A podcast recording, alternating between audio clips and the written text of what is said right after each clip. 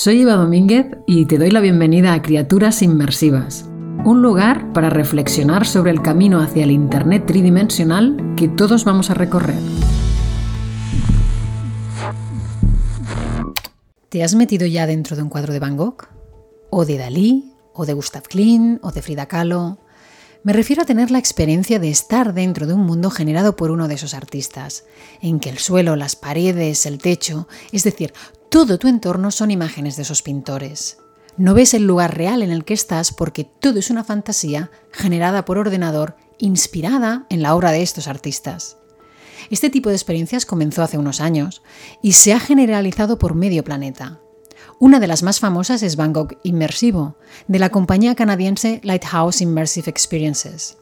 Lleva en itinerancia desde 2017 y según su web ya la han visitado más de 5 millones de personas. Pues bien, este verano ha aparecido la noticia de que la compañía se ha declarado en bancarrota. Habrá que ver si tras este anuncio la empresa puede sanear las cuentas para seguir adelante. Algunos se preguntan si tal vez haya una saturación de este tipo de experiencias.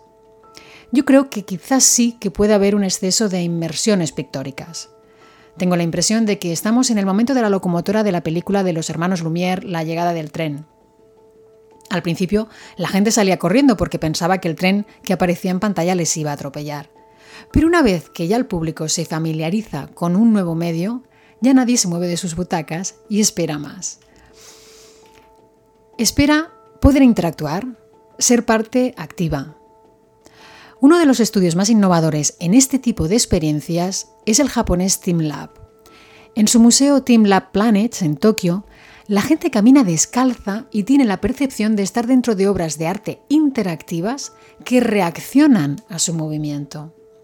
Es un baño sensorial. Bien, una vez estás dentro de una imagen y puedes interactuar con ella, ¿qué otro elemento podríamos añadir? Pues para mí es la historia, la narrativa. Este tipo de experiencias sensoriales ha conseguido espolear a los museos para innovar en sus lenguajes y recursos. Y esa es una buena noticia. Porque realmente uno de los lugares donde la inmersión en un espacio y la historia van de la mano es en un museo. Es un recorrido narrativo que puede ser mucho más sensorial y participativo gracias a la tecnología. Y ya está pasando hay muchos ejemplos de cómo los museos están incorporando recursos inmersivos en sus exposiciones para hacerlas más interesantes y sobre todo mágicas. Voy a citar uno que da la posibilidad de hacer un salto en el tiempo y viajar al antiguo Egipto.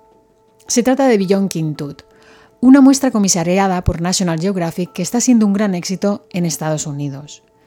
Los visitantes se sumergen en el antiguo Egipto a través de Tutankamón, el rey niño. A través de proyecciones en las seis paredes de la sala, se explora su reinado y muerte, su gobierno y el hallazgo de su tumba. Por ejemplo, la exposición recrea la famosa tumba y los objetos que la integraban a través de proyecciones sobre una estructura un poco más grande que la original para poder ver dentro de ella. Tut era un niño y como tal jugaba. Uno de los juguetes hallados es un juego de mesa. Se ha reconstruido a un tamaño más grande y se ha hecho interactivo para que los visitantes puedan jugar con él. Lo más curioso de esta exposición es que no hay objetos reales.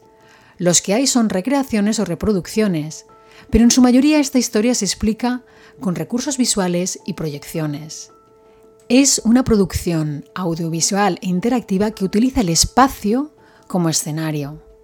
Los recursos visuales e interactivos están al servicio de la historia, por tanto, de un buen guion. ¿Van a desaparecer los objetos de los museos? Por supuesto que no. Lo que muestra este caso es que las exposiciones ya no dependen de la colección de objetos. Pero eso no significa que no sean necesarios. Lo son. Pero lo primero es la historia que pueden contar. Y eso es todo por hoy. Gracias por escuchar. Soy Eva Domínguez y si no te quieres perder ningún episodio, suscríbete a la newsletter en evadomínguez.com, donde también encontrarás más recursos e información. Somos criaturas inmersivas. Hasta pronto.